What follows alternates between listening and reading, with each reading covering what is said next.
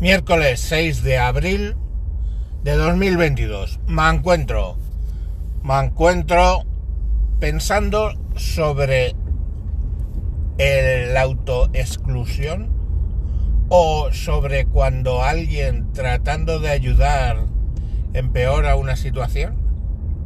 Os cuento.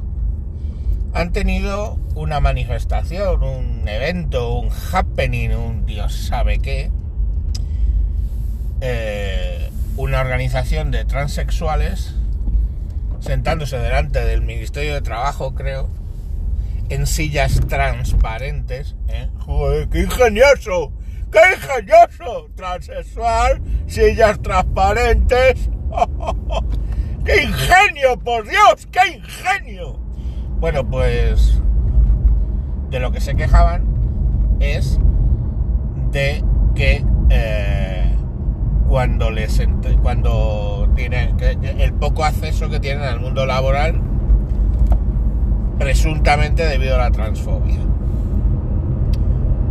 Yo he de reconocer que llevo trabajando desde los 18 años.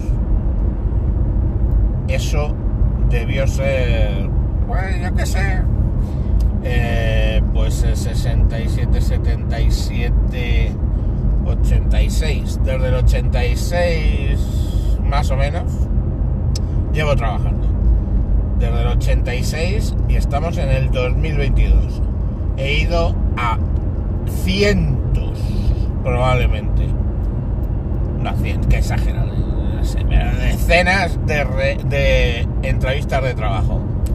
En ninguna, jamás, en la puta vida, me han preguntado sobre cuál es mi orientación sexual. De hecho, cuando empecé a ir sí que me preguntaban si estaba casado, tenía hijos. Pero eso ya incluso pues ya no se hace. ¿Vale? ¿Estás casado? ¿Tienes hijos? Ya esas preguntas están prohibidas y no se hacen. Que no las hacen. Pero desde luego, jamás, de los putos jamases, nadie me preguntó sobre mi tendencia sexual en una entrevista de trabajo. Lo hubiera flipado en cualquier caso. Bueno. Y... Supongo que, ¿vale? Cuando va alguien transexual a pedir trabajo no le preguntan, oiga, ¿usted es transexual? Y bien es cierto que habrá algunos que se les nota, mm, hombres que se han convertido en mujer, pues que les ve cierta robustez en la mandíbula y algo, pero hay otros que no se les nota, tanto en un sentido como en otro. Con lo cual, pues si hay sesgo, pues no lo sé. Hay sesgo, pues no, no creo. La cuestión al final es, supongamos que se les nota. ¿Y qué problema hay? No. dices, coño, pues mira, un transexual me está pidiendo trabajo. Eh, coño, pues tiene una carrera universitaria, tiene conocimientos, ha trabajado su currículum es bueno. Y ahora yo soy el empresario y le digo, y me quedo pensando y digo, uy, no, no, no, es transexual a la, eh, no, siguiente. ¿Eso puede pasar? Ah, sí, sí puede pasar. Pero ¿sabéis por qué puede pasar?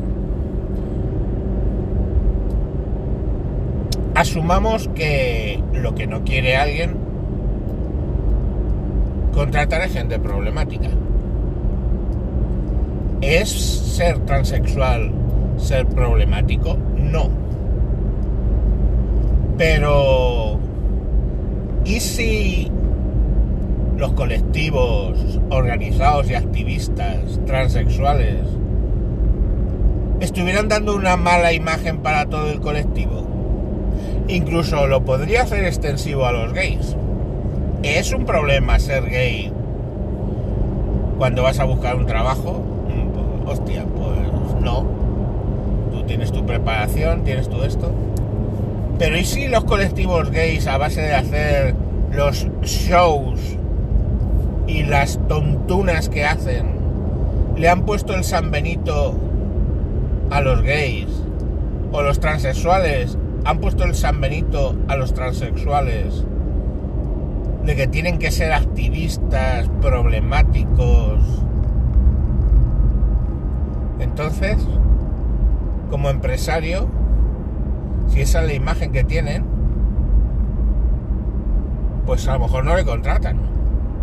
¿Y quién sería el culpable? Hombre, obviamente el culpable es el empresario. Pero no es culpable el que le ha metido esa imagen en la cabeza a ese empresario que en principio a lo mejor ni estaba en contra de contratar gays o transexuales. No son culpables ese activismo ramplón, casposo, estúpido, grosero que se marcan muchos colectivos de esas características. No lo sé. Yo pregunto, ¿no? Imaginaros un... Estás en una entrevista y... Ah, pues... Ah, usted colabora con PETA y con otros grupos eh, animalistas. Sí, sí, sí. Eh, mi tiempo libre. Porque lo ha puesto, no porque le ha preguntado.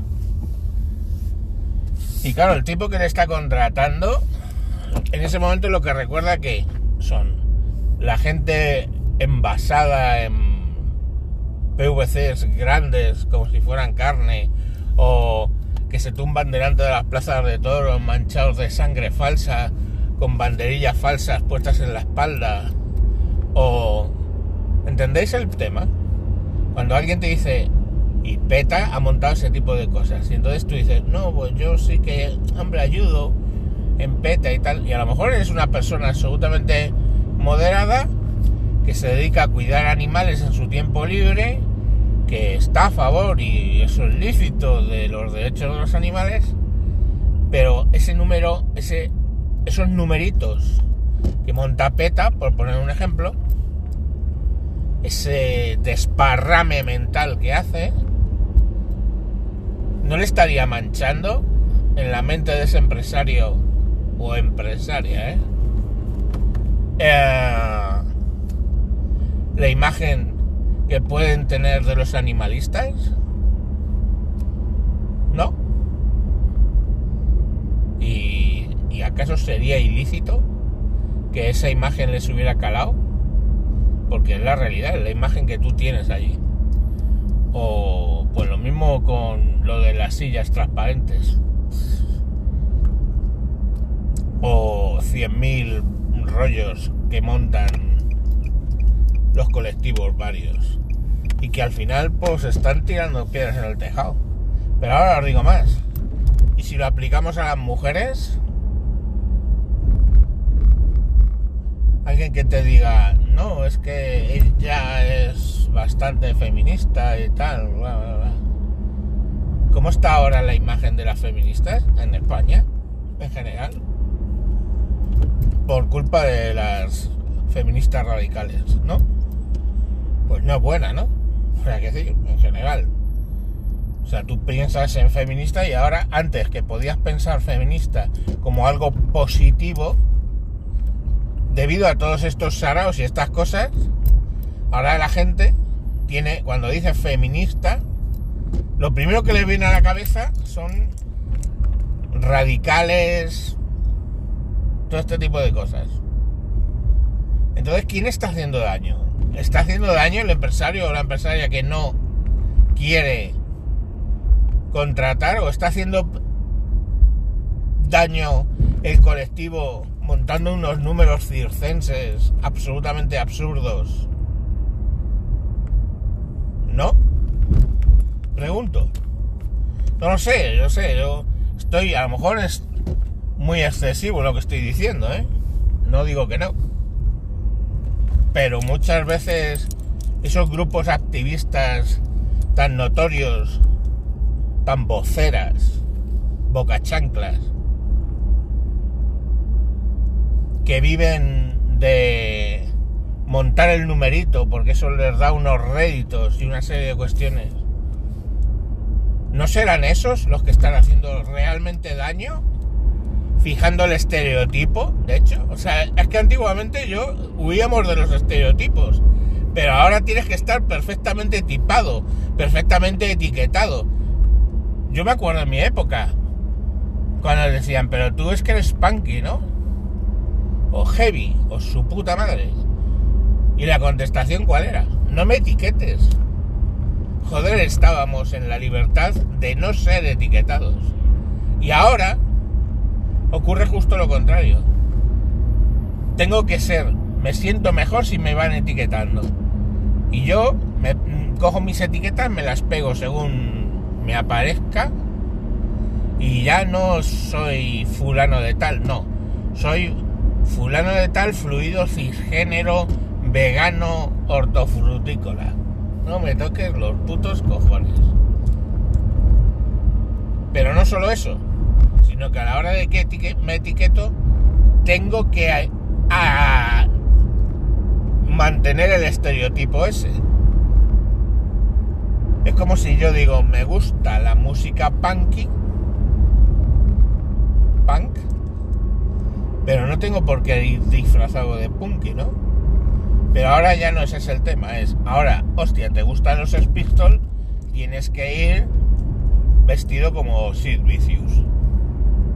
No sé si me estoy explicando. Y entonces, claro, la cuestión al final es que lo que alguien que te va a contratar ve, más allá de ti como persona o como trabajador, son los estereotipos que los grupos activistas han creado y han reforzado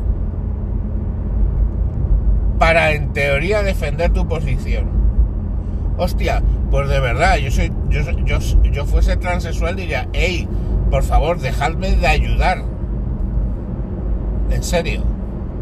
Porque, oye, una persona que tiene disforia de género, pues ya está, está aquí, pum, pues se medica en su cuestión y al final pues eh, conseguirá con mayor o menor acierto eh, mostrar los atributos del género contrario o yo que sé, si con barba o si es a macho, pechos, caderas, si es a mujer, yo que sé, y estará más feliz, de hecho será más feliz que como era antes. Y nos tendremos que congratular de ello. Pero al final, esos colectivos le hacen daño porque por poco que se note, en la mente del que lo ha notado, lo que va a recordar son todos esos numeritos de activista, de gritos, de mierda, que a lo mejor para nada reflejan a la persona que tienes enfrente. Así que, joder, cuidado con los que os pretenden ayudar, de verdad, ¿eh? Cuidado con los que os pretenden ayudar. Porque muchas veces, hostia, lo que hacen es reforzar estereotipos que hacen que precisamente consigan lo contrario, que te excluyan.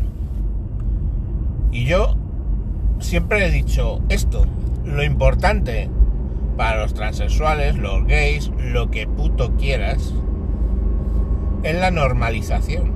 Que la gente vea normal y natural que alguien que tiene disforia de género trate de adaptar su género a lo que tiene en su linda cabecita. O que alguien que es gay, lesbiana o lo que sea, viva con normalidad su sexualidad. Normalidad pero los numeritos que montan los activistas es lo más lejos del mundo de lo de la normalidad. Con lo cual, lo único que hacen es fijar unos estereotipos que encima algunos se esfuerzan por cumplir, que eso ya es el, el retuerce máximo. En fin, ha quedado un poco extraña esta conclusión, además larga. Pues bueno, lo ponéis a más velocidad. Pero como resumen, cuidado con los que os quieren ayudar. Venga, hasta luego.